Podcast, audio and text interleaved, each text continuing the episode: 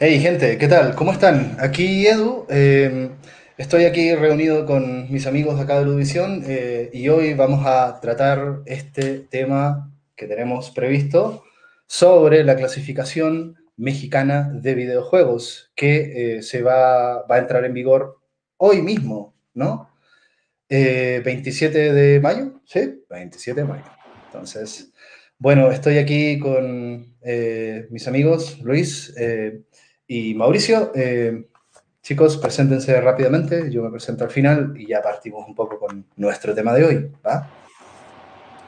Bueno, eh, gracias Edu otra vez por dejarme participar en este espacio, este, invitarme, no sé. Yo soy Luis León y yo actualmente estoy en la carrera de diseño de videojuegos, ya pronto a terminar. Y pues bueno, he estado aquí en varios programas eh, de Ludivisión, hablando sobre cultura lúdica hablando sobre temas muy interesantes y yo creo que el tema de hoy se va a poner... Tiene muchas aristas muy curiosas que vamos a andar discutiendo. Oh, sí. Mauricio. Bueno, pues antes que nada, igual muchas gracias. Eh, yo soy el doctor Mauricio Rangel. Eh, soy especialista en cuestiones de juegos, eh, más de juegos de rol, pero también le entro al quito con los videojuegos, como en esta ocasión.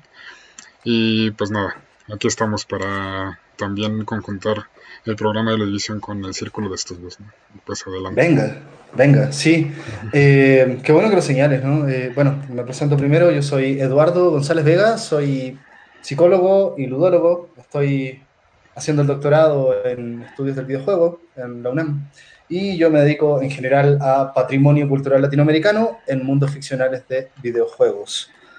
Y sobre eh, el proyecto de Círculo de Estudios. Eh, estamos tratando de fusionar estas dos iniciativas. Eh, Ludivisión ya tenía sus podcasts, que por lo demás van a seguir estando, donde vamos a enfocarnos en algún juego particular y alguna temática, y al mismo tiempo desarrollar este, este sistema de grupos de discusión eh, en círculos de estudios donde podamos también invitar a alguna otra persona que pueda estar interesada eh, o que pueda tener eh, interés en, y, conocimientos también para debatir sobre un tema específico, ¿no? Y pues bien, eh, bienvenidos, saludamos también a Ernesto que está en los controles y un saludo a las personas que nos puedan estar siguiendo eh, en esta transmisión que estamos haciendo y para quienes tal vez la vean en otro momento. También gracias por apoyarnos y por eh, compartir su tiempo con nosotros, ¿no? Y pues bueno, partamos entonces. ¿Qué onda con este tema de la clasificación de juegos mexicana? Cuéntanos un poco, Mau, tú que sabes, eh, ¿qué nos puedes decir pues, de esto? Pues bien, resulta que en abril de 2017, ya hace pues ya cuatro años, ¿no? ya tiene su tiempo, el senador Carlos Puente presenta una iniciativa en el Senado de la República eh, para hacer una clasificación sobre videojuegos. Eh, en aras de una preocupación genuina sobre la niñez y sobre contenidos que les llegaban violentos. Y esto pues se convirtió en un tema de gran debate porque además eh, en ese momento eh, existían y retomaron de alguna manera las clasificaciones que ya existían, que es el SRB de Estados Unidos, eh, PEGI de Europa y Cero de Japón. Y pues bueno, el, el, primer paso fue el tratar de definir quién se iba a hacer cargo, ¿no? Porque no, no, existía nada referente a la clasificación de videojuegos, pero sí había como cierta regulación sobre clasificación de películas, eh, bueno, cine, radio y, y, demás medios, ¿no? Que eso lo lleva a la Secretaría de Gobernación. Sin embargo, dentro de la discusión en la Cámara de Senadores también se proponía que no fuera la Secretaría de Gobernación, sino que fuera la cofetera, entonces hubo ahí un, eh, pues un serio debate sobre quién tendría que hacerlo. ¿no? Perdón, ¿quién, ¿quién iba a proponerlo? Eh, es que no conozco Eh, la, la institución. Ah, la Secretaría de Gobernación o la COFETEL, que es este, la que rige telecomunicaciones. Ah, la Comisión. Federal de Telecomunicaciones. Ok. Y entonces era, estaba entre esos dos, precisamente por ser telecomunicaciones y porque los videojuegos, pues de alguna manera se separan también de la, pues de los otros medios que ya eh, la Secretaría de Gobernación ya clasificaba. ¿no? Entonces hubo varias controversias, no, se, acercaron en ese momento al, pues a, todo el- a todas las instituciones que ya de alguna manera tenían pues gran peso, tanto académicas como de, leyes y demás, que tenían ya, o incluso la misma industria mexicana de videojuegos, que en ese momento estaba más que incipiente, em, pero no se acercaron a ellos, sino que simplemente mm, propuso el senador Carlos Puente eso y lo puso a discusión. Y pues surgieron varios temas controversia, ¿no? Alguno de ellos fue, el primero de ellos fue el de este de la Segobo Cofetel, eh, otro de ellos fue que se discutía la obligación de pasar primero por la clasificación antes de poder mostrar algo sobre el videojuego. Esto implicaba pues retrasos en, el lanzamiento de los videojuegos. Eh, la acreditación por la mayoría de edad al momento de compra, eso todavía se mantiene de alguna manera. Y bueno, la pregunta que seguramente va a salir ahorita en la discusión es, ¿y las compras en línea pues dónde quedan? Eh, que además también pedían o solicitaban en la discusión que se hiciera esta clasificación sobre los juegos existentes y los que se iban publicando, ¿no? Y esto también, pues decimos, bueno, yo no tengo tanto tiempo de vida para poder clasificar, ¿no? Entonces, ¿quién iba a hacer esa clasificación? Incluso si la SEGO iba, a tener el tiempo para clasificar videojuegos que duran ochenta y tantas horas, no lo sabemos, ¿no? Em, un posible aumento de precios y, bueno, sobre todo, y el punto más importante, los criterios de la propuesta que iban enfocados hacia la moral pública, la paz pública y el orden social. Esos eran como los principales puntos de controversia que se suscitaron en ese momento. Y pues em, pasa el tiempo y al final designan a la Secretaría de Gobernación como la indicada para em, pues, ver cómo se realiza esta clasificación. Y en noviembre del año pasado es cuando lanzan por fin en el diario oficial de la, federación, lanzan por fin la clasificación, basada en la clasificación norteamericana de ESRB, eh, no con números, sino con letras, A, B, C y D, eh, muy parecida a la clasificación que ya se tiene de películas en, en la Secretaría de Gobernación. Em, yo creo que por eso lo hicieron muy cercana a eso, aunque creo honestamente creo que la clasificación europea es un poco mejor porque es directamente la edad puesta en, la etiqueta. Y bueno, hoy entra en vigor. Esa es como la historia, como en términos generales. O sea, desde hoy en adelante, todas las tiendas de juegos físicos tienen que tener sus juegos con clasificación, con etiquetado. Así es. Si no, multa, me imagino. En efecto. En efecto, hay también una serie, dentro del diario oficial, hay toda una serie también de procedimientos a seguir por si encuentran que no se están realizando esta clasificación. De hecho, eh, una de las fuertes críticas también en, la cuestión estética es que eh, pues ocupan una, buena cantidad de espacio de la portada del juego, porque la, la, legislación mexicana pide que sea frontal y también por detrás mm. y en un tamaño bastante considerable entonces rompe mucho con la estética de las portadas de los juegos ¿por qué será que decidieron poner etiquetas tan grandes? me pregunto yo ¿no podrían haber sido un poquito más discretos? bueno, de hecho las, eh, las etiquetas de Inglaterra que creo que tienen un sistema diferente también que no es el del PEGI si no me equivoco también son etiquetas gigantes pero bueno, en lo personal creo que hablar sobre la estética de las portadas, pues bueno, sí nos puede pesar como coleccionistas, lo que sea, pero es un poco eh, lo de menos, ¿no? Eh, en cuanto a esto. Yo, yo pienso, por ejemplo, perdón, en los CDs, hablando de eso, ¿no? Eh, los CDs musicales, digamos, ponte en el 90, 2000, cuando tenían esto de Parent Advisory, ¿no? Porque tenían contenido explícito las letras. Era un... Hay como un ruido hoy, ¿no? Era como una etiqueta bastante pequeña, me acuerdo, ¿no? Que estaba haciendo un rinconcito y no, no molestaba la carátula de, los discos, ¿no? Em, por contraste. Sí, y bueno, también que ha habido discusión de que, que el diseño tal cual de las etiquetas no es el mejor que está como muy mal hecho, pero bueno, después del el famoso logo del aeropuerto. Eh, pero bueno, yo creo que a mí lo que, bueno, después de todo este contexto que nos está dando Mau, em, lo primero que surge, bueno, a mí, me, me, empezó a entrar en la cabeza es, pues sí, ¿qué pasa con las tiendas en línea? ¿Qué pasa con todos estos sistemas que hoy en día se han vuelto tan populares y pues más yo creo que en tiempos de pandemia, ¿no? Tiendas digitales, Steam, Google Play, iOS.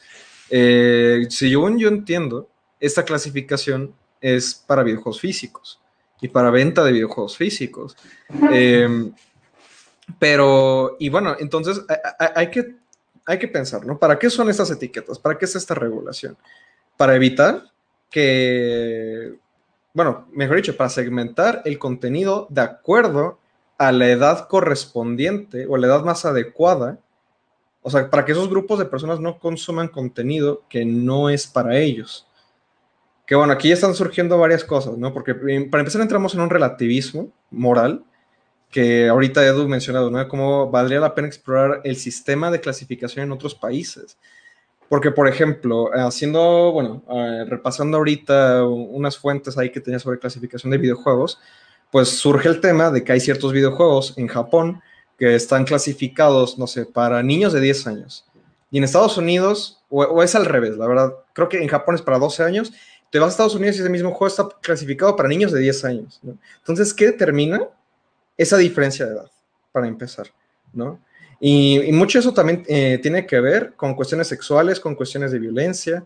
Pero bueno, aquí ya estoy mencionando varias cosas, pero yo creo que es para dar pie al resto de la discusión. Eh, a ver, me parece que vamos a los orígenes, eh, y los orígenes son míticos, ¿no? Eso me decía un profesor de, de hermenéutica, ¿no? Eh, y sí, sí, hay una historia de lo que pasó con Doom y con Mortal Kombat en Estados Unidos cuando se portea desde arcade a Super Nintendo. Y como Super Nintendo tenía un poco la pretensión de ser una consola familiar o más bien infantil incluso, se censura Mortal Kombat 1, ¿no? Eh, y se le quita la alusión a la sangre y además se suavizan bastante los fatalities, ¿no? Entonces empieza a haber todo un debate sobre la violencia en el videojuego que no es para nada el primero, eh, pero que llega a, un nivel de discusión del Congreso de Estados Unidos, ¿no? Donde hay senadores que ponen el grito en el cielo porque nuestros niños están aprendiendo a dispararle a las personas, ¿no? Con Doom, o están aprendiendo, digamos, que a ejercer violencia, como lo planteaban, a través de eh, ver a estos personajes de Mortal Kombat eh, siendo violentos. Por lo tanto, eh, surge esta discusión. a mí me parece interesante también ver que en esta discusión Nintendo ya había hegemonizado gran parte del, mercado, ¿no? Y, y, yo, a mí me queda un poco la duda, ahí creo que habría que entrar un poco en, en, más detalle. Yo no lo manejo, pero ¿por qué, por qué los parlamentarios simplemente no impusieron ¿no? una medida más estricta? ¿Por qué todo esto terminó siendo una especie de transacción eh, que derivó y terminó en la creación del eh, Entertainment Software Rating Board, ¿no? el SRB, el, sistema de clasificación estadounidense de los juegos, que en la práctica no prohibió nada, ¿Sí? Sí. En la, práctica, en la práctica lo que pasó fue que, ah, ahora sí va el Mortal Kombat 2 con sangre en Super Nintendo, solo que es para adultos. ¿No? Ese fue el efecto. Probablemente a los senadores eh, que tenían esta iniciativa no les debe haber gustado nada la resolución. ¿No? Eh, porque finalmente Mortal Kombat 2 resultó ser más violento pero ahora simplemente tenía el etiquetado de este producto es para adultos. ¿Sí? Eh, y tengo entendido que el SRB es, el primero, ¿no? Habían otros sistemas tal vez menos estandarizados, ¿no? Sí, claro. estaba viendo que creo que en Alemania o en justamente en Inglaterra ya estaba, ya tenían un sistema antes de la SRB. Pero bueno, este, bueno, aquí porque Ernesto nos está avisando que ya hay comentarios en YouTube, solo para rescatar aquí del canal de Big Mini Geek, que es de Phil. Un saludo a Phil. Este dice: a la ignorancia de los legisladores, pero el que me parece más llamativo es el abajo, este. Eh, basaron sus decisiones en los análisis realizados eh, sobre el mercado de videojuegos mexicano, que se centran principalmente en juegos físicos. ¿no? Eh, pues sí, o sea, bueno, eh, y ahí me. ¿Sí? ¿Es así? Me queda la duda. Sí, el, el, principal problema es que no solamente se basan en eso, sino que en realidad o sea, no se acercaron a nadie más. O sea, solamente lo basaron en esa investigación, es, es cierto, pero el, problema es que no, no le preguntaron ni a gamers, ni a investigadores, ni a la propia industria, nacional ni internacional, o sea, a nadie. O sea, el, problema fue, y además ellos no son gamers en sí mismos, ¿no? O sea, realmente, ¿no? Entonces, ese fue un problema muy, muy grave, y fue un problema porque además también es, bueno, ¿a partir de qué? A partir de qué contenidos van a, van a hacerlo, ¿no? ¿Qué, están pasando eh, para eso? Y de hecho, en el, en el artículo decimosegundo, justamente del diario oficial, bueno, del, de esta de esta propuesta, bueno, de esta ya, de, esto que se anunció ya en el diario oficial, pues están los descriptores de contenidos, ¿no? Y es animación de sangre, apuestas reales, apuestas simuladas, o sea, si la persona puede hacer apuestas reales o simuladas, contenido sexual, derramamiento de sangre, desnudez, eh, o desnudez parcial, ¿no? que bueno, son, son algunos de los que hay porque la lista es bastante larguita. Em, pero bueno, o sea, que, y aparte de que aparezcan estos, estos descriptores, es qué tanto aparecen y eso, eh, de qué tanto, pues, eh, ahora, ok, ya están los descriptores, ya está el qué tanto es, qué tanto te da esa clasificación, pero entonces ahora, ¿quién determina si es mucho o poco? ¿No? ¿Quién determina la clasificación? Es que justo por ahí va el tema o bueno, ahorita lo que trae en la cabeza y poniendo una perspectiva más de, bueno, ahora sí que el desarrollo del propio juego o de los desarrolladores. Eh, hace poco veía yo en Twitter, eh, un, es, un, es un desarrollador que se, ¿cómo se llamaban? Inkle, creo, eh, que hacen como estos juegos muy enfocados en texto, en narrativa. ¿No se les suena el juego de 80 Days? que es como una adaptación del viaje al mundo en 80 días. Bueno, es un juego muy basado en la ficción interactiva. Tiene mucho decorado artístico, o sea, casi, o sea, es un juego que tiene, no solamente es de puro texto. Pero lo que voy con esto es que ese juego contaba en la historia que ellos cuando mandaron su juego que fuera clasificado, eh, bueno, y no solamente ellos, sino que varias historias de desarrolladores que les pasa lo mismo, que les dan una clasificación, pero ¿qué pasa? Que mientras siguen jugando el juego y descubren más contenido del juego, porque claro, los videojuegos puedes tardarte 200 horas en un solo juego y no has terminado de ver todo lo que hay. Entonces, ¿qué, qué, qué estaba pasando con este juego? Que les estaban cambiando la clasificación a cada rato, porque encontraban cosas que decían como, ah, esto sí, no, esto no, esto sí, ah, esto lo cambia ligeramente, esto lo cambia de otra manera. O un caso que yo veía hace un rato, que creo que era Skyrim, o no me acuerdo qué juego ponían de ejemplo, que lo habían clasificado de cierta manera, creo que para adolescentes, ¿no? O mature, no sé. Y nadie sabía, hasta hace como unos pocos años, que había una misión secundaria que muy poca gente había visto, que tenía temas como de violencia mucho más altos que lo que tiene el resto del juego. Y entonces es, ah, vamos a cambiar la clasificación ahorita. Y, de, o sea, mucho eso yo creo que tiene que ver, o sea, lo relaciono al final del día con esta cuestión, ¿no? Pues los videojuegos es un formato completamente diferente a una película, ¿no?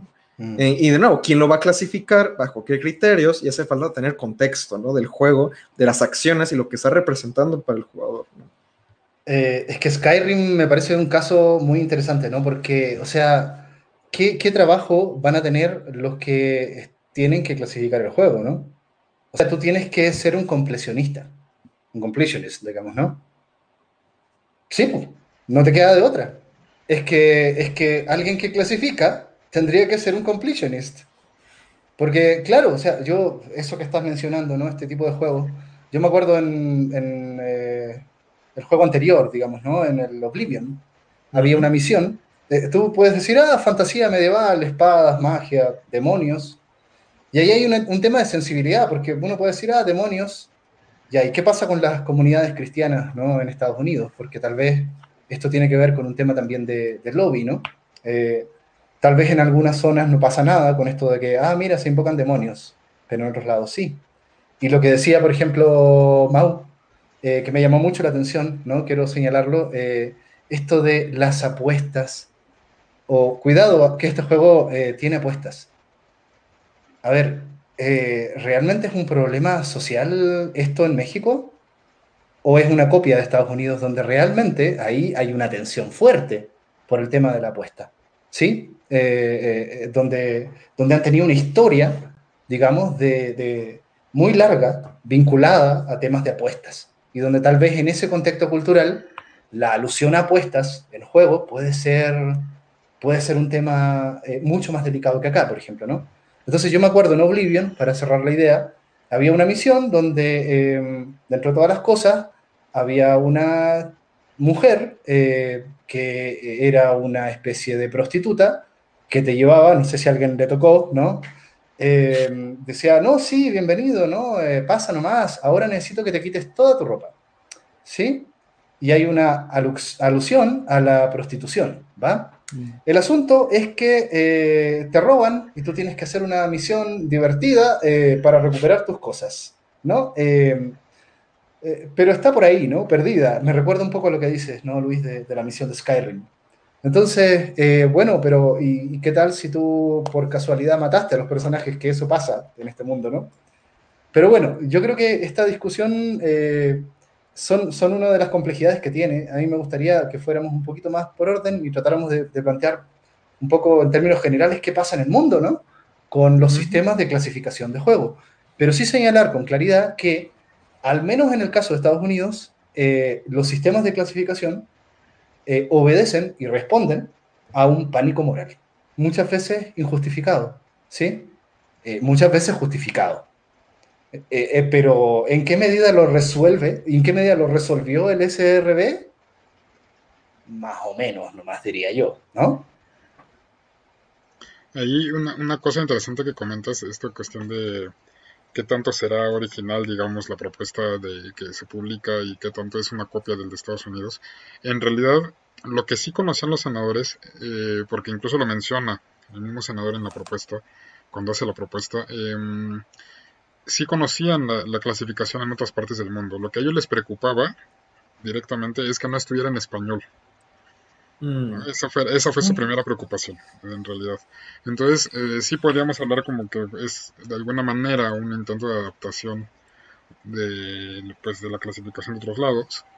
Y por supuesto que conocían las que estaban en ese momento, ¿no? Sobre todo la de SRB y la, y la, y la europea, ¿no? Yo creo que las incluso, ¿no? La PEGI e incluso también la japonesa, porque nos llegaban, o sea, somos un país consumidor de videojuegos. Eso es ya lo tenemos muy claro, ¿no? Eso es más que evidente. O sea, somos un país consumidor de videojuegos, lo hemos sido durante mucho tiempo. Y del 2017 para acá, pues no ha cambiado la situación, ¿no? Eh, eso es claro. Entonces, eh, creo que sí tienes mucha razón en, decir que probablemente sea como una adaptación de el SRB y es muy claro además porque incluso en el diario oficial aparece el de, el de SRB ¿no? O sea, si lo vemos de manera oficial aparece como una actualización o como una pues sí, como una traducción. Eh, traducción. como, adaptación, si queremos. Adaptación, sí, sí, sí, ¿no? Aparece SRB, el contenido para eh, M es para maduros y aquí se convierte en C, ¿no? El contenido tal es, aquí se convierte en D o, el tal se convierte en Describámoslo, ¿no? Para que la gente también lo tenga claro y aprovechamos de divulgar, ¿sí? Eh, eh, esto para que lo tengamos como bien claro, ¿no? Bueno, claro. El, de ESRB, clasificación E, que es para todos. aquí se convierte a la clasificación A para todo público, ¿no? Que además es conocida pues, en programas de televisión y de cine y películas, ¿no? Es clasificación A para todo el mundo. El E10 más eh, en Estados Unidos, aquí se convierte en la clasificación B, pero que es B para mayores de 12 años. O sea, a, ver, ahí hay una adaptación, no, ahí sí hay algo interesante, ¿no? Porque cambia de 10 a 12. Así es. otra, otro rango etario. Como en Japón también. Sí, más o menos.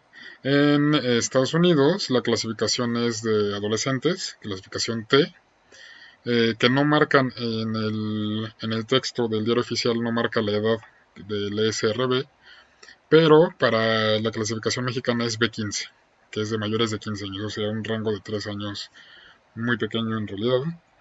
Eh, después sería la clasificación M del ESRB de 17 para arriba y pues la regulación mexicana establece que sea de 18 para arriba, que es el, se convertirá en la C ya directamente. Y la clasificación A del ESRB, que es para únicamente contenido para adultos, en la regulación mexicana se convierte en la clasificación D. Eh, cuidado con confundir el A de SRB con el A mexicano, por favor, ¿no? Exactamente, exactamente. Porque además, además, ¿cuáles son los juegos que se clasifican A? Básicamente juegos pornográficos o juegos Pero, como, bueno, como Manhunt, ¿no? Que son juegos realmente cuestionables moralmente, ¿no? Y ahora sí que pasando a otros sistemas de clasificación, bueno, ese problema ahorita que mencionas de confundir la A con otra A, pues bueno, eh, el sistema de reiteo en Japón, que también es de letras de A, B, C, D y Z, empiezan también con la A. La A es para todos. Eh, ahí este, en el sistema 0A es para todas las edades, como aquí en México. Eh, luego la B es para niños de 12 años. La C es para 15 años. La D es para 17 años. Y Z es para 18 arriba. Eh, entonces ahí, bueno, ahí vemos algunas similitudes y algunas diferencias, ¿no? Pero ahí para que también quede que el cero también es el otro gran referente, ¿no? Que habíamos estado manejando. A ver, me queda una duda con el SRB. Eh, la diferencia entre M para mayores de 17 años y A, A es para mayores de 21, tengo entendido, ¿no? Eh, a ver si alguien me lo confirma por ahí. Eh, no, Pero- dice 18. Dice 18 para arriba. Ah, un añito, un añito más. sí, Eh, un año. A ver, yo, yo creo que en términos de la edad no es muy significativo la diferencia entre M y A, pero está claro que un juego A va a tener un contenido duro, ¿sí? Sí, y es que, bueno, eh, vamos para no ser en orden, pero otra vez esa cuestión de la relatividad, ¿no? ¿Quién, quién determina Ajá, qué? claro, Eh, claro, claro. Y bueno, Sí. en ese, en- en ese- en- digamos que la clasificación que en lo personal a mí me gusta más es la clasificación europea, porque es, es muy. ¿no? Además de que es con números. O sea, en verde, por ejemplo, está el 3 y el 7. O sea, para mayores de 3 y de 7 años. En amarillo, mayores de 12 y mayores de 16. Y en rojo, 18. Se acabó. ¿no? Muy clara. Digo, más claro no se puede ser en la vida, ¿no? O sea, creo que creo que son bastante funcionales en, en ese, en ese aspecto, ¿no? También tiene estos colores del semáforo, la clasificación de acá, ¿no? Que ayuda un poco Mm. a reconocerlo. Eh, a ver, hay un asunto que eh, creo que se pierde y es muy útil, eh, o, o da más información del, del SRB, y el PEGI también lo tiene, eh, que son los, las etiquetas, ¿no? Las etiquetas de ah, ah, uso de alcohol, uso de tabaco, eh, su- eh, sugerencias sexuales, violencia animada, cosas por el estilo, ¿no? Que ayuda también a, a tener un panorama rápido de a ver por qué este juego podría ser delicado. Bueno, tiene cinco cosas aquí. Como, como las etiquetas de los alimentos, ¿no? Exceso de Eh, azúcar, exceso de violencia. Ajá, claro. Sí. Eh, bueno, a ver, eh, me gustaría que habláramos un poco de las otras clasificaciones que han habido, ¿no? Ahí Luis nos compartió un video. Yo no sé, sería muy interesante que pudiéramos compartir también este material eh, en los comentarios, tal vez, ¿no? En, en la la sección descriptiva. Sería interesante, ¿no? De eh, muchos, un sistema comparativo de muchos eh, sistemas de clasificación, eh, donde están los más conocidos, los que mencionamos acá, el europeo, el estadounidense, el japonés, pero donde también se incluían otros modelos, ¿no? Eh, y, y- aquí, a ver, se mencionaba el modelo alemán, que también es bastante famoso, el, Sí. el- el modelo, el sistema de clasificación ruso, eh, y eh, hablaban de Brasil por ahí. Y habría que ver también qué, qué otros países tienen ahí sus... Su, porque ahí me queda la gran duda. China, ¿Qué pasa? según Ah, China, claro. China. Bueno, China también es un tema muy Uf, interesante. Es otro gran tema. Porque, ¿sabes lo que pasa ahí? Eh, por ejemplo, cuando hablan de, de Rusia, eh, eh, me queda. Porque Rusia eh, prohíbe el contenido LGBT, ¿no? Básicamente. Es como el gran, el gran tema que tienen. Eh, el resto, más o menos, son, son relativamente abiertos, por lo que decían. Pero eh, esto ya, ya está al margen de la censura, ¿no? Está entre que, entre que clasificamos y entre que censuramos, ¿no? Entonces, eh, y efectivamente en Alemania hay muchos juegos que han sido ya baneados, digamos, ¿no? Que no pueden ser distribuidos ahí. Y es muy famoso eh, Alemania porque la mayoría, muchas de las, de las franquicias, como Wolfenstein, ¿no? No pueden, no pueden tienen que tener serias adaptaciones, ¿no? Pues no puedes aludir a nada de, del régimen del Tercer Reich, ¿no? Eh, mira, hoy día, hoy día yo, me, yo me afeité el bigote y yo pensé en dejarme el bigote de Hitler para, para que me censuraran en Alemania, ¿no? Eh, porque de repente va un poco así la cosa, ¿no? Eh, oye, cuidado, ¿no? sí, ¿no? Du bist verbieten, te, van a decir ahí, ¿no? oye, pero el caso de, del Hitler sin bigote, que es muy famoso, no sé si lo, lo, conocen, lo han visto por ahí, me apareció en el video, ¿no? ¿Qué es eso? ¿Ah? no, sé qué caso era, no sé si era de Persona 2, que ahí yo sé que Persona 2 tenía, salía Hitler y, bueno, o bueno, me imagino que es Wolfenstein. O sea, bueno, es que Hitler ahora sí que ha salido en varios juegos, así que bueno, o sea, ahora sí que siempre puedes encontrar muchas historias de cómo censuran a Hitler en diferentes juegos. Y, eh, Zombie Army 4, el último que jugué donde aparecía Hitler. Pero bueno. Eh, sí, bueno, o sea, como dices, ¿no? Creo que llega un punto en ciertos países. Es que, a ver, pensando en. Ahorita que comentabas esto, pensaba, ok, ¿por qué no hay un sistema global de clasificación de videojuegos? Pues, porque cada país siempre va a tener sus propias eh, reglas, bueno, ahora sí que costumbres, eh, reglas morales, historia, ¿no? Aquí el caso de Alemania, el caso de China, que bueno, el caso de China también es para estudiarse, ¿eh? porque para empezar, ahí, ahí sí que tienen muy bien controlado el acceso tanto físico como digital de los videojuegos. Porque bueno, ahora sí que metiendo un pie rapidísimo en un tema que creo que iba a ser posterior, pero eso de comprar videojuegos digitales aquí en México, pues ahora sí que echa a perder toda esta la clasificación, según yo porque pues yo puedo pedir por Amazon un juego, bueno, ahorita ya tengo edad legal para todo, pero hace 10 años eh, compro un, un, videojuego, ¿no? O sea, bueno, hace, no sé, no sé cuántos años tenía hace 10 años, pero a, los 11 años, ¿no? Yo decido comprar un videojuego por Amazon, que es para mayores de 18, ¿quién me va a detener? No sé quién me puede detener de comprar ese videojuego, yo instalarlo en mi PlayStation y ya lo puedo jugar, pero en China, en China, te piden que tú para comprar un videojuego tienes que poner tu código de pasaporte o creo que de tu identificación nacional, algo así. Y entonces Steam o donde sea que estés comprando tu videojuego recibe la información del pasaporte de los chinos para saber si son mayores de edad y pueden comprar ciertos videojuegos. Que hasta de cierta manera yo dije, mmm, qué buena solución, o sea, en el ámbito digital pero no es la mejor solución. O sea, no sé, creo que estamos entrando aquí en varios temas, no sé qué opinan de, esto que, estoy mencionando. Mira, a ver, eh, primero, o sea, más allá de, esas medidas que pasa en, China, partamos con que antes del 2014 estaba prohibido el Internet en China, ¿no? O sea, partamos, partamos con cosas un poquito más gruesas, ¿no? Eh, y por supuesto que estaban prohibidos los videojuegos ¿no? occidentales, que pervertían a las juventudes ¿no? Eh, de, de, China. Después del 2014, eh, según un artículo que leí de, de videojuegos en China, de alguna manera cambió la, la, perspectiva del Estado y ahora el Estado promueve la creación de bienes digitales, ¿no? entre los cuales están los videojuegos. Por eso hay tanta superproducción china en camino, en desarrollo, digamos, para nuevas generaciones, aparte de Genshin Impact y de todos los juegos que han sacado en móvil, ¿no? Eh, pero bueno, hubo un periodo de transición también donde tú podías jugar tres horas al, día, porque tenía toque de queda de juegos. Eso me parece muy, muy particular, ¿sí?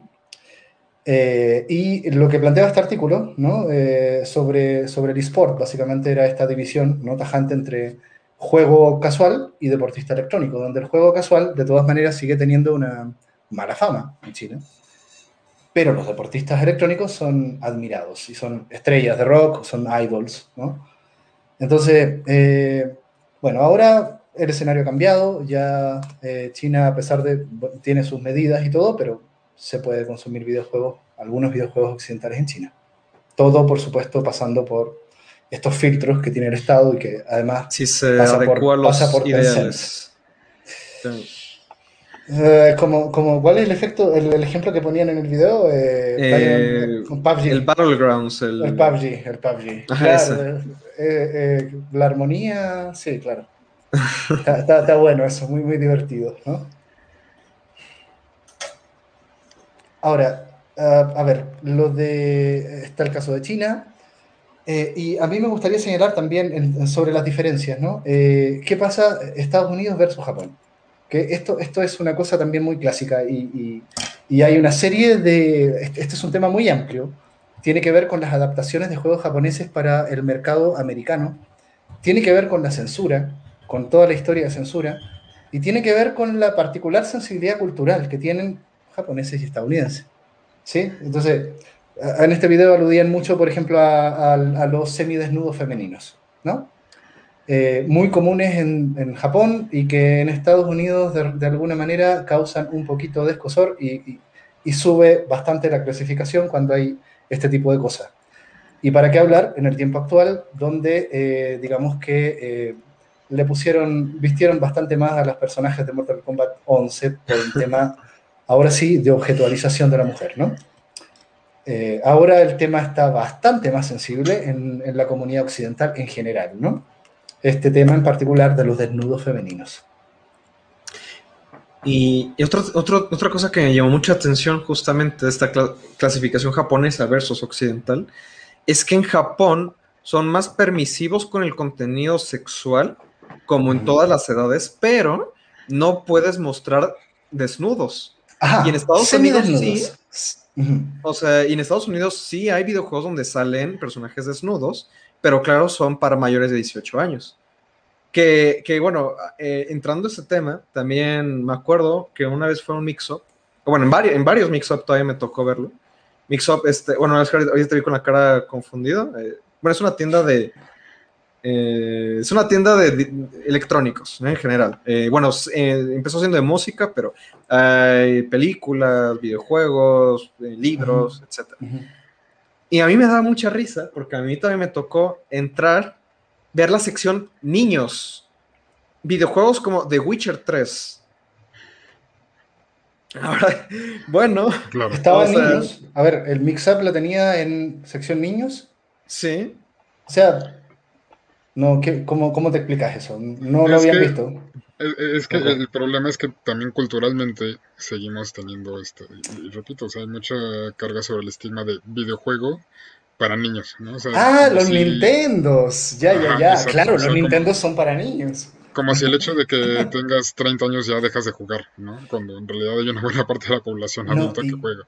Y, y, fíjate ahí, eh, justo aludiendo un poco a, a, a, un podcast que tuvimos antes, el de, el de Story of Seasons, que me parece un caso muy particular eh, y muy Nintendo, eh, donde eh, de alguna manera se naturaliza eh, de una manera muy limpia, así como Pedro por su casa, las relaciones eh, homosexuales, la bisexualidad, y eso eh, está en una estética súper infantilizada, donde, eh, a ver, este es uno de los juegos menos violentos que vas a encontrar en el mercado, ¿no? Hablábamos con, con Jess, ahí un saludo si en una de esas no está viendo, ¿no? De, de oye, a ver, si Splatoon te parece a, agresivo, porque es vandalismo, ¿no? Juega esto. O sea, de verdad es uno de los juegos más constructivos que hay, ¿no? plantas cosas en una granja, eh, tienes relaciones, eh, todo bien, ¿no? Podría ser E o, o, o, A en la clasificación mexicana, pero se naturaliza absolutamente la relación eh, bisexual y homosexual, ¿sí? Eh, y eso eh, ya depende un poco de, del criterio, ¿no? por supuesto que a los rusos no les va a gustar nada esto. Pero mira qué curioso, ¿no? De hecho, Aquí... el, el, el, estigma de los videojuegos en México es todo un caso. Hubo incluso un caso de Shark Tank México, recuerdo, donde unos chicos llevaron su videojuego. No recuerdo el nombre del videojuego ahorita ni, ni del estudio. Pero todos los, todos los eh, tiburones le dijeron no porque es violento. ¿no? Y no supieron vender el videojuego respecto a, bueno, a ver, no es para niños, es para, es para tal clasificación y además... ¿Cuál juego? no recuerdo ahorita el nombre, pero sí recuerdo que fue en Shark Tank México. Y pues o sea, todos les dijeron no por, no por ser violento, ¿no? Y yo no voy a, perder la violencia. Y claro, o sea, uno dice, a ver, tú de tiburón, dueño de parte de Sanborns, y me vas a decir que no vendes violencia en Sanborns, o sea, eso no es posible, ¿no? O sea, entonces, eh, pero sigue habiendo mucha, mucha carga sobre la cuestión del videojuego, ¿no? Sigue, sigue, viéndose como un... Em, pues como si fuera una droga, ¿no? Casi, casi, en, muchas áreas sociales, eh, en este país al menos. Una droga y para niños. Y para niños, además. Porque, bueno, a mí me ha tocado escuchar tantos comentarios, ¿no? De cómo yo a mi edad voy a jugar videojuegos. Eh, o sea, una edad, bueno, como, pues, no sé, gente un poco más jóvenes o más grandes que ustedes, por ejemplo. Eh, eso, ¿no? ¿Cómo, ¿Cómo voy a jugar a videojuegos? O si tú les dices, ¿sabías que el mayor porcentaje de personas que juegan a videojuegos son entre 18 y 35 años, es que todavía es esa estadística. ¿Cómo crees? ¿Cómo crees? No, nadie juega videojuegos de 18 a 35 años. Es mentira lo que me estás diciendo. Bueno. a ver, ahí, ahí hay muchos temas, ¿no? Y este es un asunto complejo también porque, mm, digamos que si tú vienes de un contexto popular y eres trabajador y tú eres adulto, eh, es muy probable que gran parte de tu vida adulta se caracterice por el hecho de ser productivo y de estar en un trabajo y apenas tienes eh, tal vez tiempo para divertirte y si lo tienes, vas a hacer cosas, digamos, que están en tu contexto cultural, ¿no? Que, vas a ir a la fiesta, que las cosas que hace, digamos, la gente adulta, ¿no? Y, y todavía hay mucho estigma, ¿no? Si, sobre todo si tú eres un hombre adulto, bueno, si eres mujer, básicamente no juegas en algunos contextos, ¿no? Eh, pero si eres adulto, tú no puedes hacer cosas de niños, ¿no? Eh, hay un artículo muy interesante, no recuerdo ahí el autor, pero habla de cómo mm, los eh, adultos estadounidenses tienen que justificarse racionalmente el hecho de que juegan videojuegos y dice, no, no, no, lo que pasa es que el videojuego es, más que esto, esto es arte y desarrollas un montón de habilidades y además, y está bien, está bien. Eh, sí, hay, hay, muchas cosas que pueden ser muy válidas, pero a ver, eh, ¿para qué estamos con cosas? Me gusta jugar y se acabó, ¿no? Eh, esto es más que nada por un placer y que puede tener distintos niveles de, complejidad y, y, los tiene, pero, pero hay muchos adultos que tienen que de alguna manera justificarse, sobre todo ante los demás, ¿no? Eh, por el hecho de que juegan videojuegos, ¿no? Bueno, incluso en la vida académica, o sea, nosotros lo vivimos. ¿Para qué hablar, no? no o sea, a, ver, a, mí me decían, tu, tesis es sobre un, sobre un videojuego. Yo, no, bueno, no es videojuegos, es sobre juegos de rol, pero aún así, una tesis sobre juegos, o sea, haces tu doctorado sobre un juego. Pues sí, o sea, tiene total sentido porque es estudiar parte de la cultura de este país, ¿no? Y bueno, hay otros, entre otras tantas cosas, pero no cae el 20 todavía de que el ser humano en realidad es, pues es un animal. Como Ludens. Claro, claro, o sea, todavía no nos cae el 20 de eso. Eh, el asunto de, asumir el juego como una cosa tal vez eh, muy consustancial ¿no? a nuestra existencia adulta, etcétera, y saludable, ¿no? Creo que no es una creencia que es tan divulgada o tan común, ¿no? Eh, haga la prueba. Eh, las personas que tienen depresión, ¿juegan? No, no juegan. Se pierde eso, ¿no? Y si juegan es un juego vacío que puede ser una compulsión, ¿no? Eh, el hecho de jugar en un sentido muy amplio, desde hacer juegos de lenguaje, desde hacer bromas, es muy propio de una personalidad sana y flexible. Porque imagínate, ¿no? O sea, nosotros podemos jugar, por, ejemplo, con la estructura de este programa, ¿no? Y de repente eh, seducirnos para que, oye, mira, vamos a hablar de no sé qué tema, ¿no? Eh, y sí, y tenemos que volver, ¿no? Pero eso nos da una cierta libertad. Si tú no eres capaz de jugar siendo adulto, probablemente seas un normópata. Una persona que realmente eh, asume, ¿no?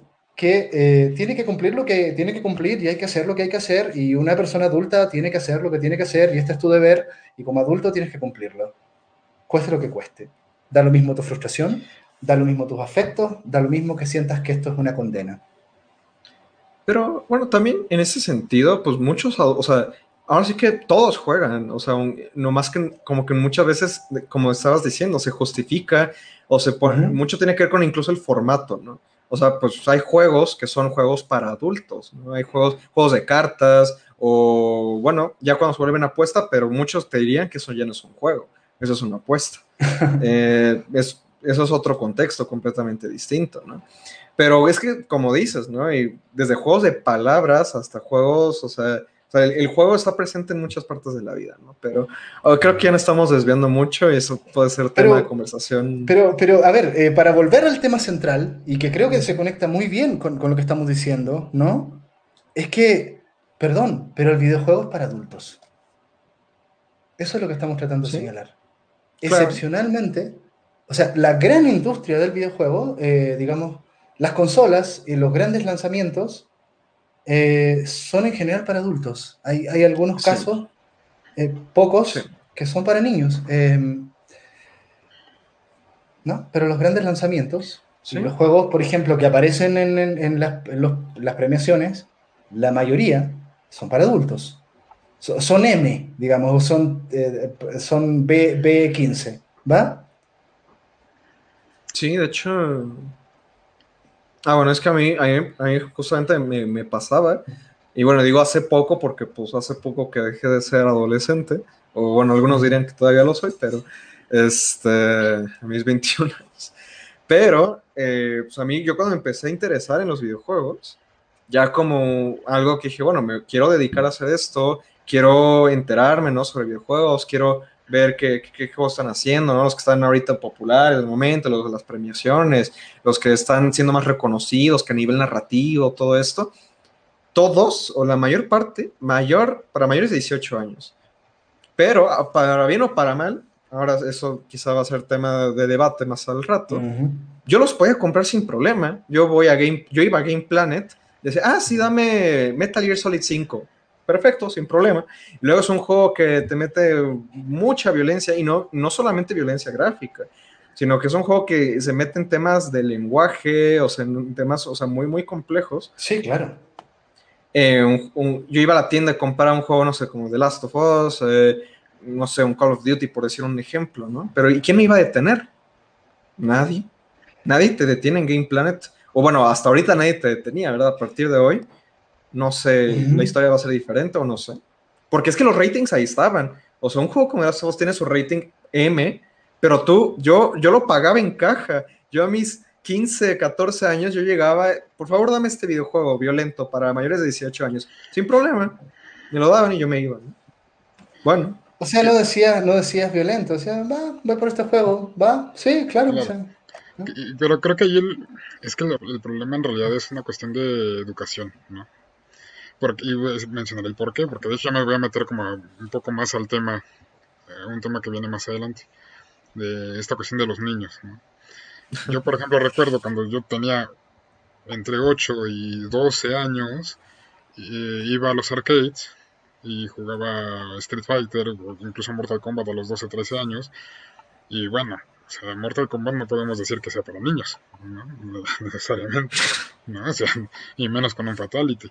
Claro que hoy me gustaría hacerle fatality a, a, mi vecino o el que se mete ahí, eh, el que se me mete en el coche y pues bueno, sí me gustaría, pero no, pero no es necesariamente eso que, me haya hecho una persona violenta, ¿no? Sino como alguna vez decía la doctora Blanca López, o sea, justamente el hecho de la violencia en los videojuegos actualmente es lo que me permite hacer catarsis y justamente no ser violento con mi vecino o con el que se me metió en el coche, ¿no? O sea, em, es una cuestión de educación necesariamente, porque el acceso siempre va a estar, y no importa la clasificación, va a estar el acceso a los niños. Eh, yo lo veía también, ¿no? Películas de terror, veía películas de terror con mi abuela, o sea, a los ocho años, ¿no? a los ocho años veía películas que donde desangraban, o sea, viernes 13, por pronto. Ajá. me acuerdo mucho. a ver, ¿cuánto, ¿cuántos de nosotros acá al menos vimos películas que eran para adultos siendo niños en la casa? Y te decían, eh, bueno, si no tienes pesadilla, va, pero cuidado, ¿no? Eh, y yo me acuerdo que yo como niño vi un montón de películas sumamente perturbadoras, ¿no? Eh, y aquí estoy, feliz. No, e incluso, aún, estando, aún estando esta regulación, eh, yo recuerdo que pues con mis amigos íbamos a, a bueno, algunos iban a Tepito a comprar juegos, eh, a veces piratas, porque se compraban los discos de piratería para PlayStation. Y aún con esta regulación, pues la piratería no va a estar regulada, evidentemente. La que va a estar ahí, o sea, necesariamente, ¿no? Bueno, eh, hablemos de los límites. Hablemos de cerveza siendo menores de edad. Hablemos de los límites y los verdaderos alcances de esta medida y, y, también la otra pregunta es si realmente el Estado tendría que hacer más. Es que, bueno, eh, ahorita nomás para rescatar un comentario que nos acaba de dejar otra vez Big Mini Geek, eh, que pone, porque al no existir legislación que lo prohibiera, incluso habría sido ilegal que Game Planet te prohibiera tu compra. Así es. Eso me imagino con respecto a lo que estaba diciendo, pero pues sí. Y, es que sí, al final del día creo que, o sea, sí es necesario que exista esto, pero bueno, o sea, yo como lo veo es de que es necesario, pero es que hay muchos temas que van más allá de si solamente dices que es para ciertos sectores de edad o si no lo es. Y, es que también, ¿no? Tiene que ver con esa parte de la educación, con esa parte de, bueno, o sea, yo diría que hay juegos que son muy violentos, que no necesariamente tienen que ser para adultos, y al revés, hay juegos que son, que no tienen, tienen cero violencia, y pueden tener un contenido extremadamente complejo que un niño, o sea, incluso a mí me pasaba, ¿no? O sea, eh, digo, no solo con videojuegos, realmente con películas, con libros que yo, yo intentaba o, a mí me gustaba experimentar de pequeño y me pasaba por aquí, o sea, yo, yo, yo agarraba algo, ¿no? Y los vuelvo a ver eh, años después, ¿no? A esta edad, es como, no puede ser todo lo que tenía, ¿no? O sea, es el, contenido que yo estaba, que estaba viendo aquí. Hay cosas que no entiendes hasta que tienes una cierta edad, ¿no? Pero bueno, ¿cómo vas a legislar eso? Ah, este videojuego tiene temas que te van a, te van a herir de otras maneras, ¿no? O sea, te, va, a generar una crisis existencial. Pues no, eso no es clasificable, creo yo. Eh, a ver, yo quiero plantear un caso en la misma línea de lo que estás diciendo, ¿sí? Eh, que me parece muy particular, muy interesante. Little Nightmares, ¿no? No sé si conocen el juego de plataforma cinemático slash terror, eh, que es muy interesante porque tiene una estética infantil, ¿sí? Eh, a mí me parece que, bueno, es un juego que tiene ciertos elementos de terror vinculado a las pesadillas infantiles y que puede ser sumamente perturbador, ¿no? Eh, pero por otra parte está camuflado como un juego con estética infantil. Y la verdad es que es complejo el juego, eh, eh, porque además me parece que genera, es una invitación un poco a que tú vivas angustias infantiles. Yo eso no se lo recomendaría a ningún niño, ¿no? a mí como adulto el juego me gusta. Yo soy fan del terror, pero, y de hecho ese me parece un gran ejemplo, ¿no? De, un juego interesante de terror. Sobre todo por los escenarios y por las evocaciones que tiene, ¿no? Eh, pero ¿qué, ¿qué, es eso? ¿Cómo lo clasificas tú? Eh, ¿Es apto para niños pequeños, para adolescentes tal vez? Y ahí tal vez tiene que ver con, con una mirada más compleja, como dices tú, ¿no? Eh, y hay juegos que debe ser bien difícil y bien arbitrario finalmente clasificar. Es que finalmente, como dice Luis, creo que la clasificación sí es algo necesario, pero es algo necesario más bien para los padres de familia eh, preocupados tal vez sí por la, por la educación de sus hijos, y eso es creo que ya decir. Eh, no necesariamente para, para, los que van a consumirlo directamente. O sea, el niño no se va a preocupar por ver si es para mayor de 18 años o para, para mayor de 3 o de 10, 12, lo que quieras. O sea, en realidad es para los padres de familia. Es una guía de alguna manera para los padres de familia. Ni siquiera para los vendedores tampoco, porque finalmente, bueno, sí podrían ser eh, para, decirle a los padres, oiga, pues este juego se lo recomiendo porque es para niños y pues su hijo es un niño, ¿no? Una cosa así. Pero más allá de eso, no más allá de eso no tiene no, no, no le encuentro como un sentido eh, útil em, que realmente vaya a, a repercutir en, pues, en la vida Pues cotidiana de los gamers incluso, ¿no? Sí. sí, bueno, los gamers, ¿no? Pero bueno, otra vez, regresando con esta parte del desarrollo, eh, bueno, de los, de los que ha- hacen o hacemos los videojuegos, pues también esto es una, o sea, de nuevo, que yo he visto como desarrolladores en Twitter, ¿no? Que dicen como, no, es que también hay que tomar en cuenta muchas cosas para la clasificación de videojuegos, porque luego hay muchas, o sea, luego tienen como estas guías, o sea, de que no, es que si tu videojuego tiene esto, esto y esto y esto y esto y esto y esto y esto y esto y esto y esto, va a tener esta clasificación, pero si sin querer le agregas tantito de esta cosa, puede ser que te lo suban a otra clasificación. O sea, y yo sí lo he visto como un problema para el reiteo, porque luego he visto que los videojuegos se pueden llegar a, retrasar justamente por esto, por esas cuestiones, ¿no? O que te lo prohíban en otros países, ¿no? Que también ha sido un gran caso.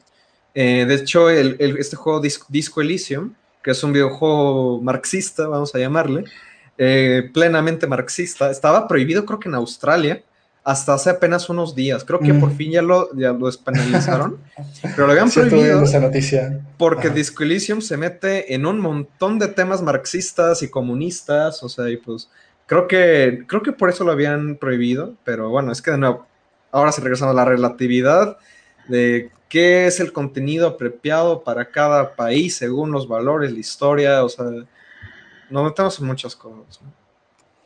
Eh, a ver, yo, yo quiero plantear un poco esta, esta pregunta de si, si realmente hay que hacer, el Estado eh, tendría que hacer más.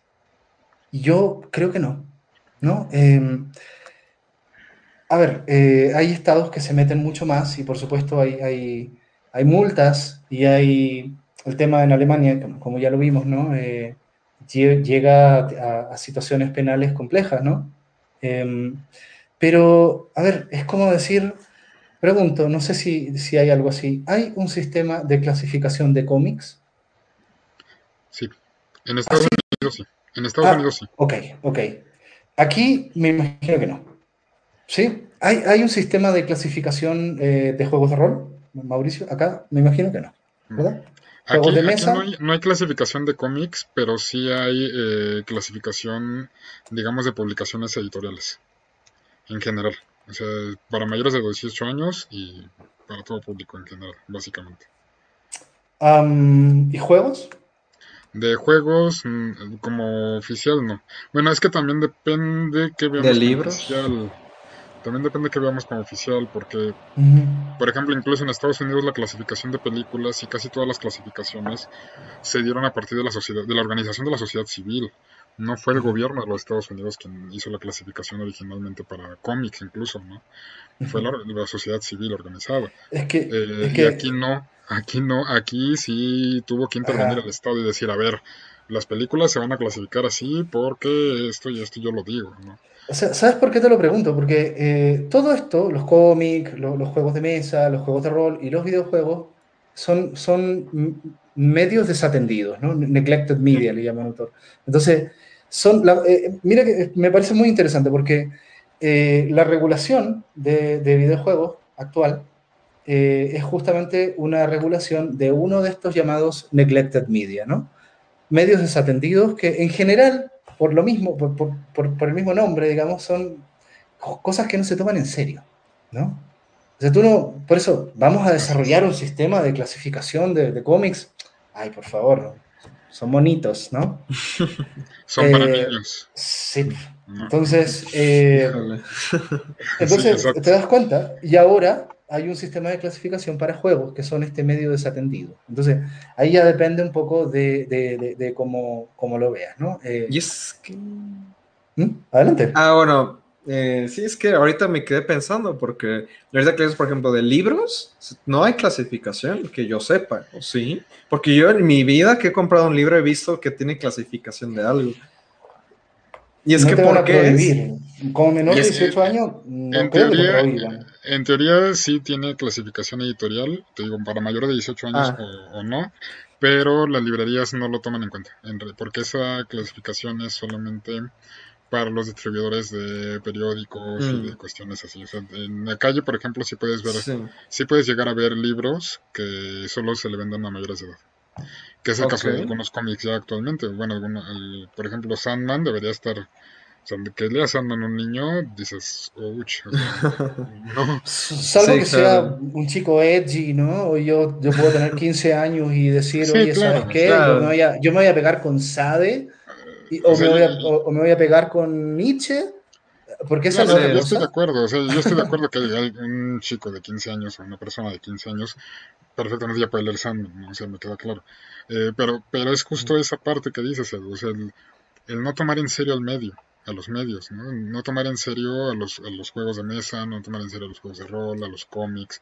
Eh, pero, pero a ver, eso, cargando ese estigma. O sea, eso, por, una parte, por una parte, eh, qué malo que no se toma en serio, y por otra parte, qué buena, porque es un espacio de autonomía. Yo creo que respondiendo un poco a tu pregunta, a tu pregunta de si el Estado debería ser más, yo creo que sí, pero no en el sentido de la clasificación. Yo creo que sí debería alentar eh, la producción creativa de, de, todo esto, de juegos, de videojuegos, de juegos de rol, de cómics. O sea, ahorita vivimos una época, digamos, de, de oro de los cómics, porque nos llegan cómics, pues, pues gracias a, cierta editorial que compró los, los derechos tanto de Marvel como DC pero ya no estamos teniendo producción mexicana si nos damos cuenta. O, la que hay es muy realmente muy incipiente comparado con lo que venden eh, de DC y de Marvel no cuando antes en los 80 no, en los 80 no era así en los 80 se vendía desde México a toda América Latina. O sea creo que nos falta recuperar mucho de esa producción en todo ¿eh? en videojuegos en juegos en cómics en todas las industrias creativas.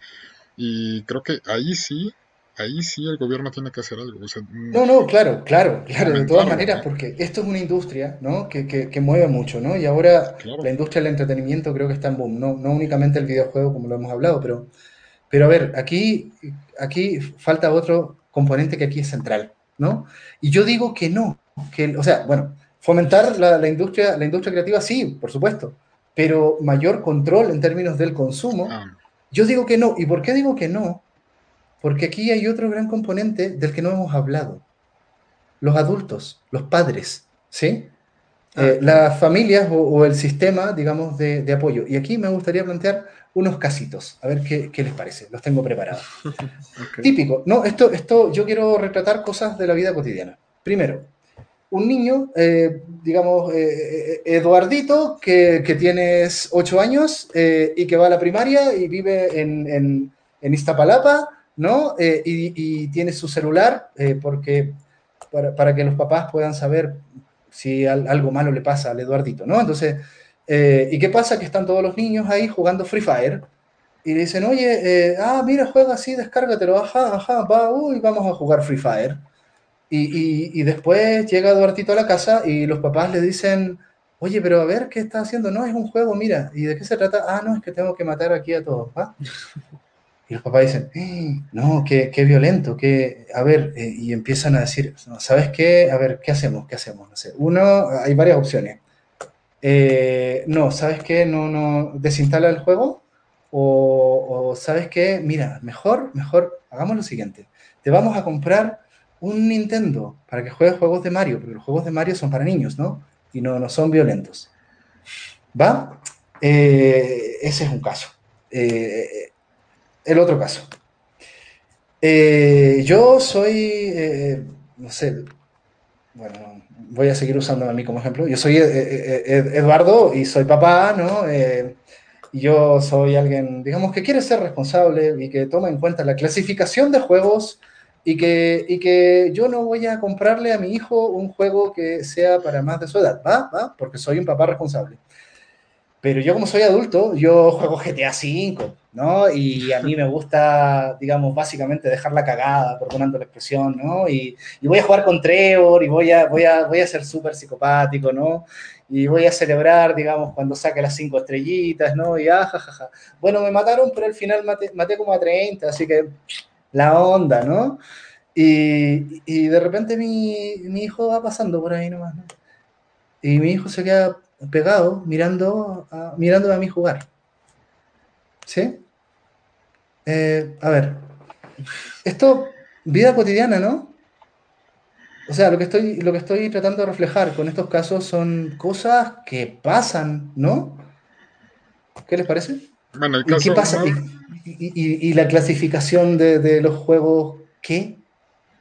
Perdón. Eh, El caso uno, por como yo fui ahora sí que educado, te diría, si yo tuviera un hijo, cosa que no va a pasar en la vida, por supuesto, pero si yo lo tuviera, eh, pues yo lo dejaría.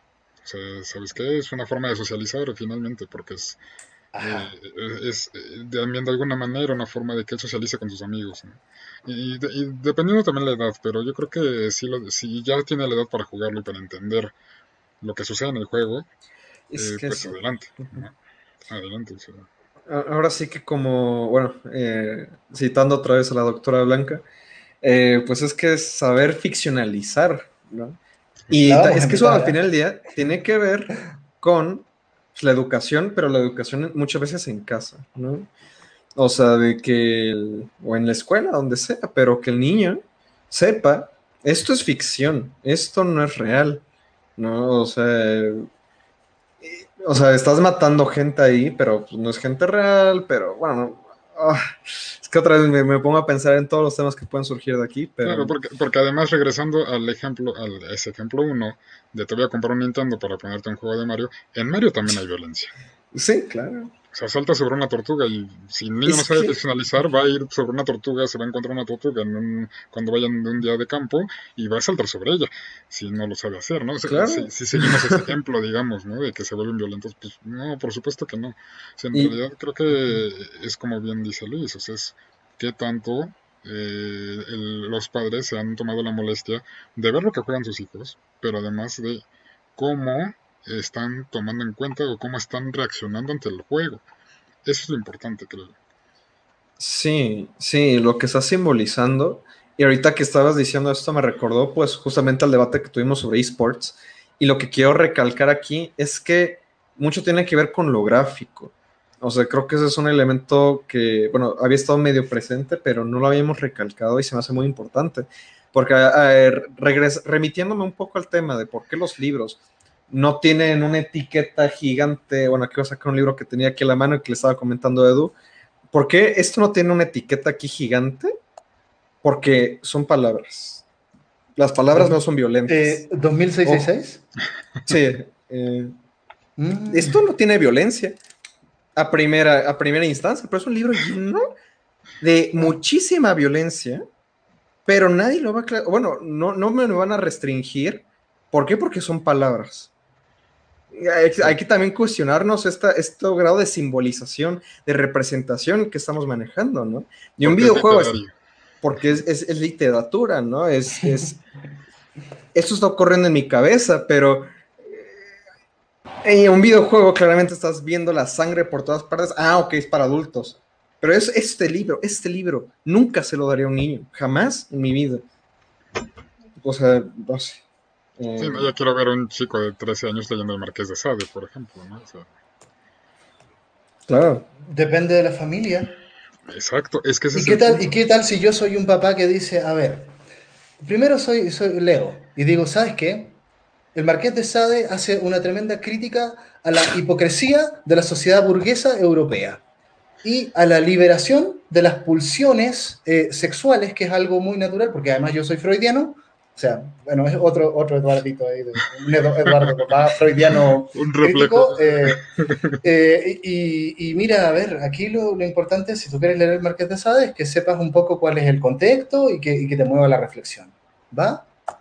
Eh, que me parece genial, por lo demás. Yo sería un papá, sí. En realidad, en realidad sí soy yo. Pero, pero bueno, hay que tener Un, un- eh, un un criterio. ejemplo de tus reflejos personales, total. Ajá, ajá.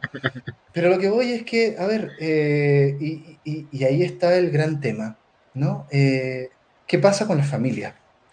Y tal vez donde podría tratar de hacer algo el Estado, tiene que ver con este tipo de dimensiones, ¿no?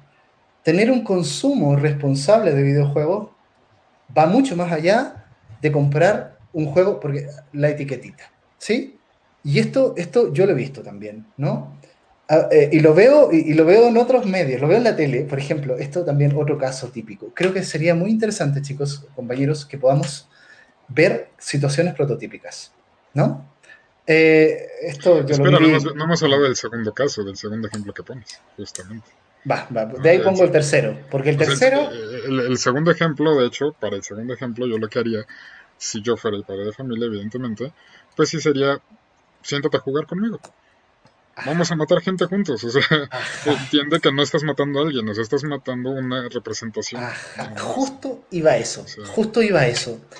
Eh, a ver, hay un caso, esto estaba también en, en, un artículo, justo de eso, de un papá que juega GTA V y que invita a su hijo a jugar, ¿sí? Versus un papá que deja a su hijo solo, abandonado, con un juego para niños educativo. Mm.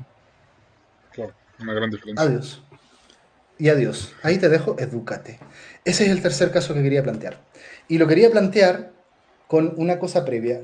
Eh, ¿Qué pasa con los papás que dejan a sus hijos abandonados viendo programas educativos?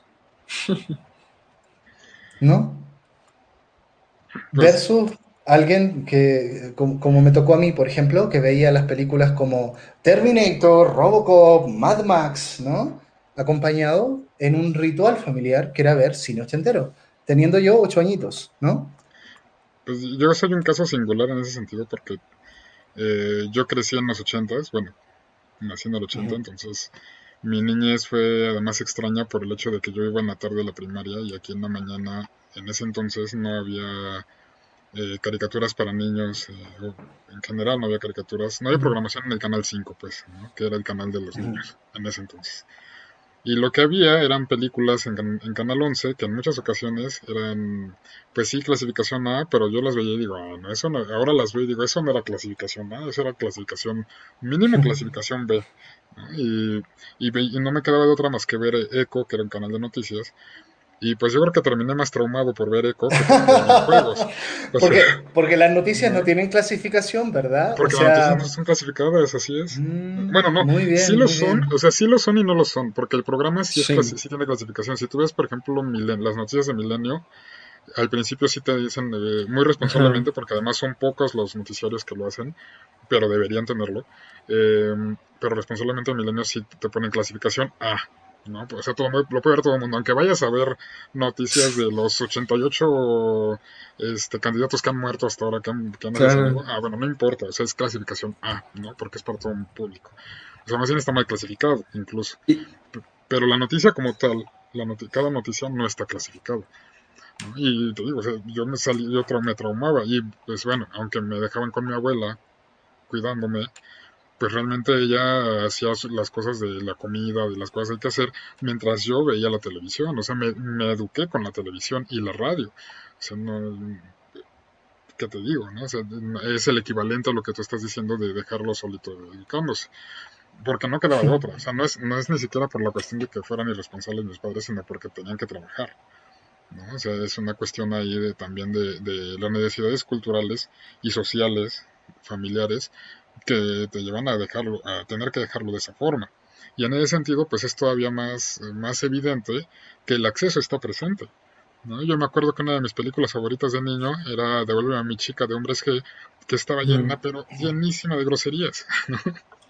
Y cuando, me, cuando descubrió mi madre que veía eso en las mañanas en la videocasetera, pues me, me escondieron la película, pero hasta que la descubrieron. Pero mientras ya el acceso ya lo tuve. Eh, bueno, adelante, querías hablar, Luis, de ahí yo planteo la otra. Ah, es que otro tema que ahorita, bueno, a partir de lo que está comentando Mao, que me parece también muy interesante, es cómo también sesgamos, o bueno, como lo, lo, real, lo que es real, lo que sale en las noticias, es para todos, o sea, como, pero la ficción, la ficción tiene que estar controlada. Eso es ahorita lo que, el pensamiento que me surge de lo que estábamos platicando o sea, lo real, cualquiera lo puede ver. ¿Por qué? Porque, no sé, es, real, es normal, es cotidiano. Pero lo ficticio, o sea, lo ficticio es donde entran las clasificaciones, las historias. No lo sé, quizás es un pensamiento que no va a ninguna parte, pero. No sé qué ustedes opinan. O sea, a ver, eh, lo, ficcional, lo que está planteando es que lo ficcional sí entra en sistemas clasificatorios, pero lo real no, no entra. Lo real puede ser muy O sea, al menos en el caso de las noticias. En el caso de las noticias que dice, eh, ese noticiero lo pueden ver todos. incluso si van a haber noticias que no lo deberían, o sea, que deberían tener otra clasificación, vaya. Pero ya entramos al mundo. bueno, vamos a sacar esta frase que en ciertas ocasiones no me gusta mucho usarla porque se ha vuelto muy cliché, pero de que la pluma es más poderosa que la espada, ¿no? The pen is mightier than the sword, ¿no? Las ideas ficticias eh, de las historias muchas veces son más, pueden más que, lo que es real, ¿no? Eh, interesante el comentario que nos está haciendo ahora Ernesto, ¿no? De que la nota roja es literatura, ¿sí? Eh, tiene, por supuesto, ¿no? Por supuesto. y, además tiene un morbo, ¿sí? Y, se educa a la población general a, a seguir ese morbo, ¿sí? y, en qué medida también eso es lo real. Pero ya estamos entrando en un tema que creo que trasciende mucho lo que estamos tratando acá, ¿no? Ahora, creo que se vale en ese sentido, ¿no? Este tipo de relaciones. Lo, lo, lo que yo quiero plantear, ¿no? Eh, es el asunto de, em, a ver, el, sentido de pertenencia de un niño a un grupo con adultos te, de alguna manera te protege bastante más que la interperie de la propia interpretación. Lo voy a plantear así, ¿no? Incluso con contenido que puede ser muy infantil. Y yo pienso en cosas como Ranma y medio, Sailor Moon y, Caballeros de Zodíaco y todas estas series típicas ¿no? de, América Latina y del mundo friki, ¿no? Em, uh, ¿Qué pasó? Se nos fue eh, Mauricio. Mauricio, ¿Andas por ahí? ¿Mau? No sé si fue su video o. Bueno, sigamos. Eh, lo que pasa es que. Uf, censuraron a Mauricio, pero bueno. El comité censuró. ya nos van a censurar. No, no, no, censúrenme a mí por último, pero no Mauricio, no. No se lo merece. Bien, te tenemos de vuelta. Censura a mí. A ver, a ver chicos, eh, el gran tema, el, el, elefante blanco del que nadie quiere hablar, ¿eh? como dicen ahora, es ¿y qué pasa con el juego digital? lo tiro, digamos, ¿no? Eh, pues creo que ya lo estuvimos mencionando, ¿no? Con, en varias ocasiones, pero sí, o sea, en China creo que es el único lugar donde realmente está regulado las tiendas digitales. O sea, en el sentido que tienes que confirmar con tu ID chino que tienes edad suficiente para comprar juegos ahí, ¿no? Pero yo aquí en México no pasa nada. o sea, yo, vamos a decir, Luisito, eh, llega de cinco años, llega con su iPhone. Luisito comunica, así que mejor invéntate otro nombre. Bueno, el, el, pequeño Luis de cinco años llega con su iPhone y se compra un juego como, no sé, Clash of Clans o Genshin Impact o el que tú quieras, Fortnite, y se pone a comprar microtransacciones, que ese también es un caso súper sonado, ¿no?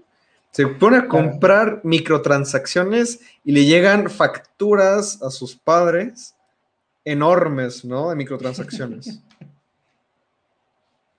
¿Qué regulación hay? Eso, de, eso sí, eso debería estar siendo más regulado. Otro, otro clásico, ¿no? Eso que estás eh, mencionando. ¿Qué pasa con los, niños y las microtransacciones? Aunque, bueno, ahorita que estaba, mientras terminaba de decirlo, también me acordé que, bueno, también está esta cuestión del control parental en ciertas aplicaciones, o sea que, bueno, tú como padre, en los dispositivos, tú puedes restringirle ciertas cosas, pero ahí sí sería cosa de que los padres estuvieran al tanto de qué contenido está en esas aplicaciones, qué posibilidades tiene. O sea, tal vez no sepan que eh, ese juego puede comprar cosas. Sí, creo que, bueno, ah, ahora sí que me acabo de contestar a mí solito, pero bueno, aún así es un tema interesante. A ver, a ver, ¿qué te, cuál, ¿cuál fue tu pregunta y cómo te contestaste, Luis? Eh, o sea, yo, yo lo que estaba diciendo era de que qué pasa con estos juegos, ¿no? Que te permiten comprar cosas y los niños que se ponen a comprar cosas, o sea, no hay, no hay como una regulación pero los padres es cierto que cada día hay más como estos controles parentales que pueden restringir las acciones que toman eh, los niños dentro de esos dispositivos tecnológicos. O sea, de hecho creo que se puede hacer restringir que no puedan utilizar tarjetas de crédito. Eso es lo que yo solito me... No, y como niño, como niño, ¿puedes obtener una tarjeta de crédito? Me queda esa gran duda. Oficialmente no. No. O sea, a ver, ahora lo que yo lo que quiero resaltar es el rol fundamental, mucho más allá de la clasificación, que tienen los padres, ¿no? En, el, en, la, en desarrollar un consumo responsable de videojuegos, tanto por parte de ellos mismos como por parte de menores, ¿no? Eh, si eso está, me da lo mismo la clasificación. Me da lo mismo que exista o que no exista. Porque aquí lo fundamental es esa, esa presencia del adulto. Es que incluso depende de, de, de vamos, a, vamos a decirlo así, digamos vulgarmente, eh, del qué tanto es tantito. O sea, ¿por qué? Eh, alguna vez yo le decía a unos padres de familia, a ver, ¿a usted le, le, gustaría que su hijo juegue ajedrez? No, pues sí. Y si lo ve jugando ajedrez por horas, ah, pues sí, claro, porque es un juego que fomenta la inteligencia y demás, y bla, y se puede ir a torneos y es bueno y demás. Ah, bueno, pues también podría dejarlo horas jugando, la misma cantidad de horas jugando LOL, ¿no? ¿Por qué? Porque también desarrolla ciertas cuestiones cognitivas, etcétera, etcétera, etcétera, y además también se puede ir a un torneo y ganar miles, miles de millones de dólares. O sea, pero regresamos a ese punto, ¿no? Del estigma. Por un lado, del estigma. Por otro lado, también la cuestión de pues bueno, ¿cómo vemos a nuestro hijo? O sea, no es nada más de las horas que se lo pasa en el juego, sino cómo está reaccionando ante esas horas del juego. ¿no? O sea, si, juega, si juega media hora y queda traumatizado y veo que queda traumatizado por una tontería que vio, pues bueno, puede ser que entonces le restrinja a lo mejor no, la, no las horas, sino el tipo de juego que está jugando o lo que está viendo que le, o que necesita que le explique qué está viendo. Pero si veo que está contento jugando tres o cuatro horas y además es responsable y hace sus tareas y hace lo que tiene que hacer, se duerme a la hora que tiene que dormir y demás, pues que juegue la cantidad de horas que quiera mientras sea responsable. O sea, las variables son muchas. Creo que eh, tratar como de cercarlo, eh, incluso para decirle a un padre, pues sea responsable y con el tipo de juegos que le compras a tus hijos, pues no sé, no, no creo que funcione, no solo por, eh, como bien dices, no solo por la clasificación, sino por el tipo de contenido que están viendo. Ahora, a ver, mira, por ejemplo, piénsese en Candy Crush, ¿no? O piénsese en un juego tipo Bubble Bubble, de estos de tirar burbujitas de colores, ¿no? ¿Qué clasificación tendría eso? Por supuesto que para todos, ¿no? ¿Y qué tal si, ah, perfecto, juega Candy Crush? Oye, ese juego yo podría decir que es uno de los más adictivos de todos, ¿no? Claro. Es un juego muy simple y tú te puedes quedar pegado horas ahí con un juego E. ¿Se dan cuenta de lo que voy con todo esto? Sí, claro, claro, ¿No? O sea, esta clasificación es insuficiente. Quisiera ser tajante en eso, ¿no? Está bien que esté por ahí y regula un montón de cosas, pero no regula el juego digital, no regula el juego móvil, hasta donde sé, ¿no? Y ahí hay un tema. Porque gran parte de la iniciación al videojuego empieza por el juego móvil. ¿Sí? ¿Y qué pasa con, eh, oye, mira, yo me suscribo a, PlayStation, por ejemplo, eh, Plus o a, Xbox Game Pass, y simplemente me llegan juegos, ¿no? Y ahí están. Bueno, yo tendría como papá que asumir un poco este tema del control parental, ¿no? Que muchos papás ni siquiera saben que existe. Además, tampoco es una cosa tan obvia, ¿eh? Eh, en las consolas tú tienes como que meterte a ese asunto. Eh, en fin, en fin. Sí, creo que, bueno, para ir cerrando, pues creo que, o sea, bueno, coincido mucho en esto, ¿no? O sea, la, digo, la clasificación creo que sí tiene un propósito. O sea, sí es algo útil, o sea, creo que sí es necesario, no, como estas guías, ¿no? Y muchas veces para los padres pero es que termina en muchos casos siendo insuficiente y creo que no se está regularizando lo que se debería regularizar con más urgencia, ¿no? Como estás diciendo. Y mucho esto parte por la falta de conocimientos que hay sobre los juegos, sobre lo que implican, sobre la actividad que es, sobre lo que puede suscitar. Y pues a la mayor, al mayor grado, pues también tiene mucho que ver con alfabetización, no solo lúdica, sino con una alfabetización general, ¿no? Sobre que yo solo voy a cerrar con este, último, con este caso que en los videos que, en el video que mandé, ¿no? Que Halo tiene la misma clasificación con juego como Silent Hill.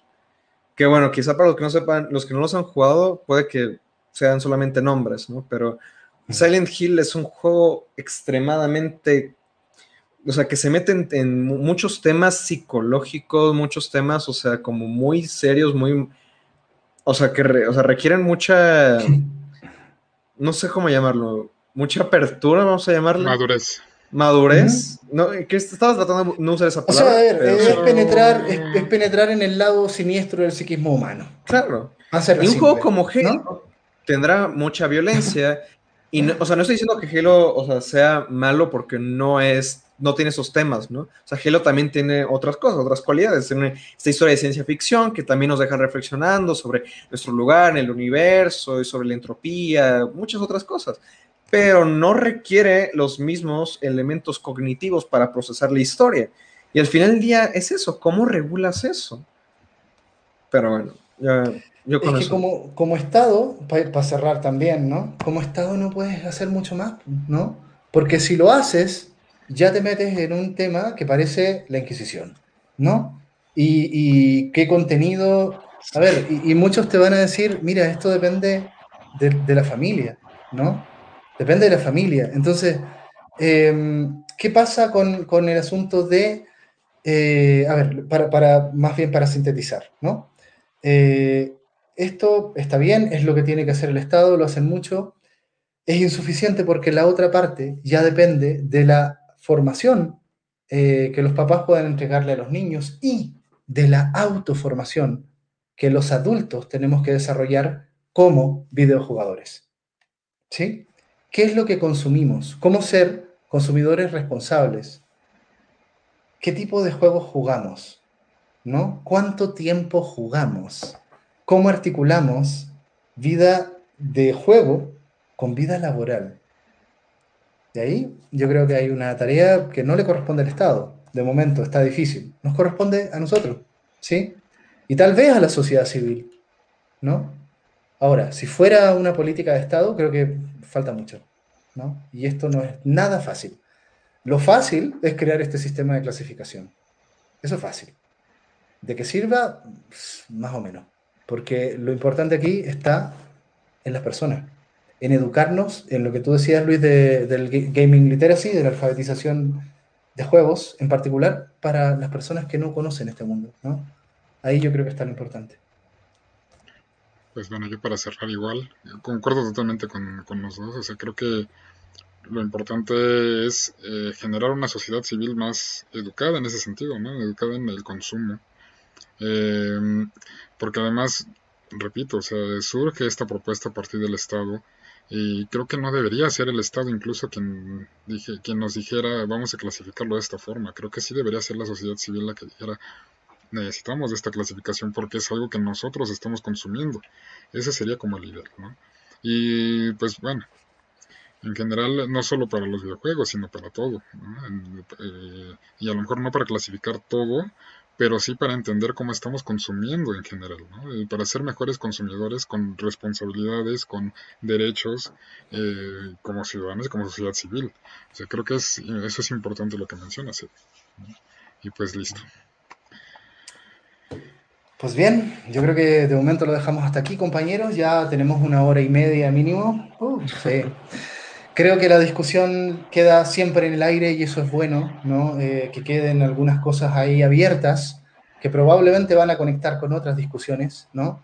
Se vienen los próximos, eh, las próximas juntas del Círculo de Estudio slash transmisión y eh, ya vamos a proponer ahí algunos otros temas interesantes. Está en el tintero lo de literatura y videojuegos, ya que mencionabas ese tema. Luis, creo que es algo interesante.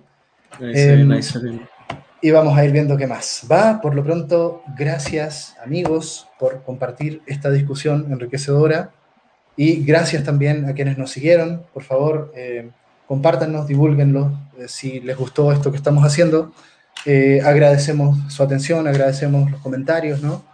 y trataremos de estar también más atentos a, todo lo que vaya surgiendo. ¿Va? Pues bien, gente. Será hasta pronto. Pues. Adiós. Adiós.